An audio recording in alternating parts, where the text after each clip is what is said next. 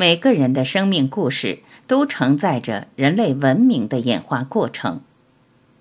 刘峰对话春涛。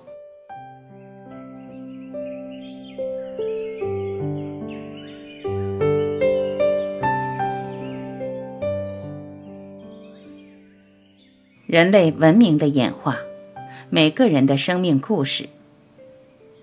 春涛。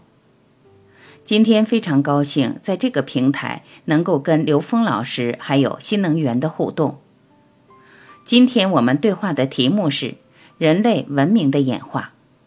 听上去这个题目很大，实际上切切实实发生在我们每个人的生活中，而且和我们每个人息息相关，一个正在生发涌现的一个创造性的过程。刚才我听了主持人介绍我和刘峰老师的简历，我很感动的是，我跟刘峰老师在这个时空点相遇，我们身上都带着一个很重要的任务，就是中国传统的传承。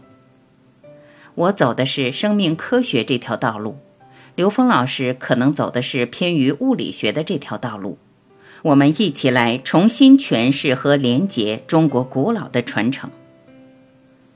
在美国行医，共振密码背后的生命故事。我先给大家讲一下我的工作，介绍一下共振密码背后的生命故事。我们每个人的生命故事都承载了人类文明演化的过程。我大学毕业以后来到了美国读生物学博士，之后在制药业从事科学研究工作。在这个过程中，我发现。我们习惯性的用牛顿物理机械框架视角来看待生命，在这个视角下，我们的确学到了很多关于生命的东西。但在面对人类的癌症、慢性病及精神疾病的时候，这种经典的牛顿物理的框架显得是如此的无力，极端的无力，消耗很多的社会资源，但效果却不尽理想。我的祖父是老中医，从小耳濡目染。当生命质量受到高度挤压的时候，我感受到了我们自己文化里面的传承，对生命是有非常精微、精妙的理解，有着非常系统的，并经过长期积累验证的智慧传承。种种的因缘，在一个契机下，在一个时空的点，我打开了自己灵魂的记忆，感受到了道家传承的渊源。于是我离开了西方主流医学，潜入到自己的血脉传承，研习中医和道家修行，并在西雅图开针灸诊所行医。曾经的我们认为不科学的、不理性的一些中医、道家的道医，认为应该丢弃的东西，实际上那些被我们丢弃的，却是更接近本质的，只是语言系统和逻辑系统不一样。我后来在美国行医的时候，发现这套用自然的、非西医正统的自然医学，在西方社会系统里面处在一个很不平衡的状态。在我看来，我们的中医，包括其他文化方面自然医学，对人生命健康的维护、支持和滋养带来的价值是巨大的，但西方社会系统看不到这个价值。西方社会系统偏重于用经典牛顿物理视角所构建的西方科学，无论从政策导向或价值观或科研的投资，都是侧重于西方西医系统。这就让我们反思：是什么样的社会系统才造成这种局面的？这就是我的出发点，为中医争取一个在世界上适合的位置。这个动力把我推向了社会组织发展的这个领域。我们用什么样的眼光来看社会组织这么一个存在？其实有各种不同的视角。这次我们讨论的就是社会组织演化的线路是什么？人类社会组织这么一个形态，这么一个存在，它为什么会和我们的中医、道教有关？而他们将来的发展趋势又会是什么？好，我在这儿顿一下。看看刘老师有什么想要回应的？对超自然现象感兴趣，科学语境背后的生命故事。刘峰，非常高兴能够跟春涛老师在线上再次相遇，而且是第一次做专题节目的对话。虽然主持人在前面对我介绍过，但是我有必要简单介绍一下我在这一方面研究的过程。我在大学期间对超自然现象、梦境、死亡、因果等对答案很模糊的事情很感兴趣，但这些兴趣我在现实中很难找到答案，总感觉学的理工及现代科学对这一块关联起来有一些逻辑的隔阂。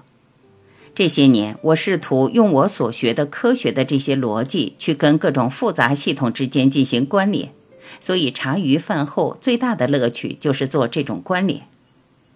这么多年，在跟各种系统的关联过程中，本着求同尊异、寻找相同、尊重不同，慢慢的形成了一套科学语境，去跟所有的存在，包括无形存在和有形存在之间的关联。在逻辑上尊重数学逻辑，在存在上尊重我们空间里面的物理逻辑系统，又把它拓展到了一个多维的空间系统里面去。数学的线性几何系统给了我们一个很好的工具，就是数学归纳法。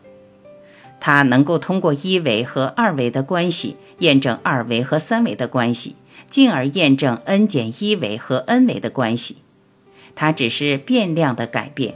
但改变不了它内在的数据的规律和内在事物关联的规律，只是多了一个变量。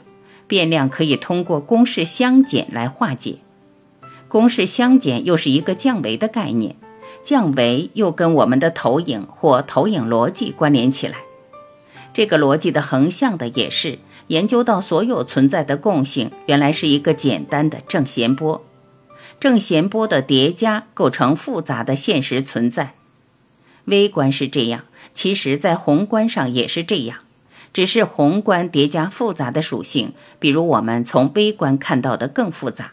我们可以从最简单的基本粒子再往下延伸，去研究基本粒子的独特性。宏观上有各种各样的叠加，宏观上的改变很难从整体上显化。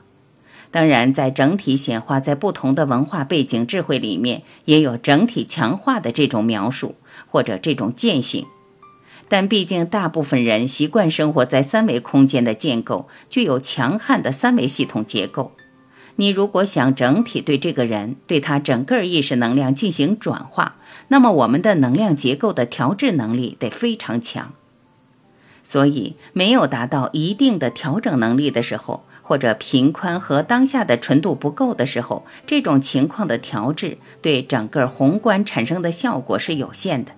这是大部分人的一种状态。少数人通过训练或者叫修炼，是能够把自己所谓的固化意识放掉，或者是化解，而能够在一个更自由的空间里面去看懂或者读懂或者照见各种能量组合的，它内在的这种规律。这是我一直研究的方向。生命的平行空间，实践是检验真理的标准。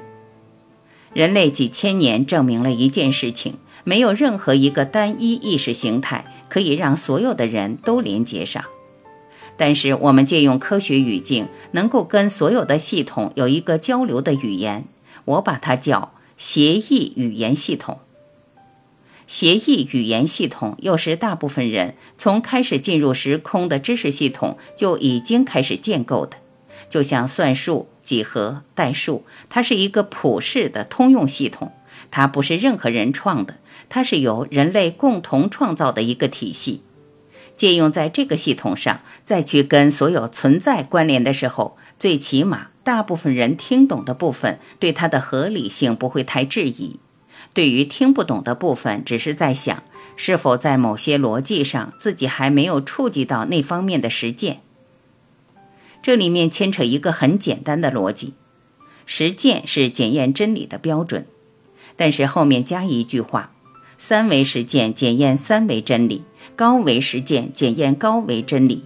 用三维实践检验高维真理，实际上是一个妄想。在这个基础上，我接触很多做高维实践的人。其实高维实践也只是一个描述，因为高维在这个系统表达里面，它是在每一个生命的内在，外面全是投影的。我们外面能看到的三维世界都是投影出来的呈现，我们内在才是投影源。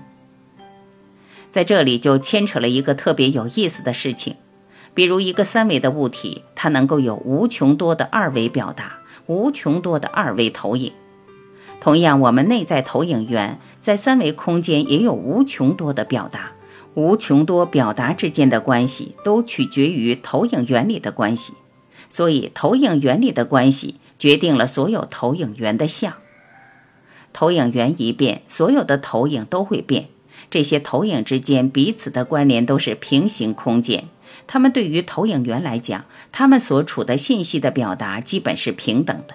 这种平行空间决定于每一个生命自己内在建构和自己专注所在的平行空间的频谱特征。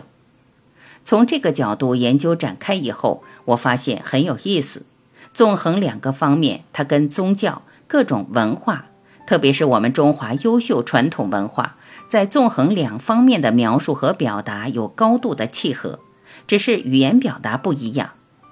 这个逻辑关系看上去不一样，但它背后却有一种共性的东西。所以，以下将探讨这些方面。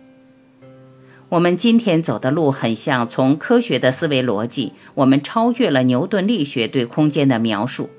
牛顿力学在三维空间的合理性是毋庸置疑的，但是在更大的空间格局和更小的微观世界里面发生的一些事情，好像无法跟它完全的契合。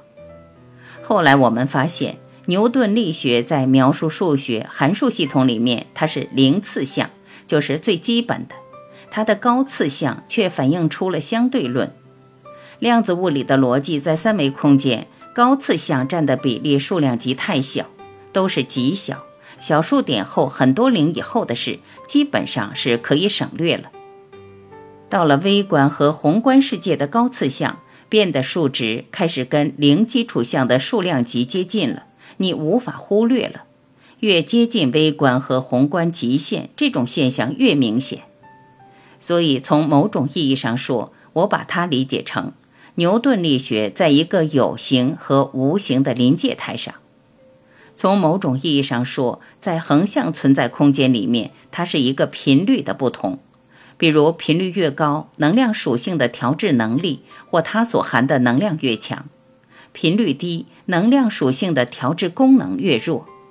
在纵向上，维度越高，越接近投影源。它越具有主导性，把这个逻辑建构起来，用这个逻辑来跟春涛老师来共同表达，我想我们会碰撞出很多在这方面的一些共性的火花。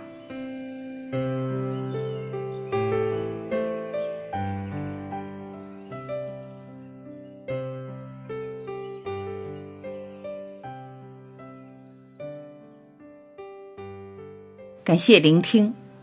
我是晚琪，再会。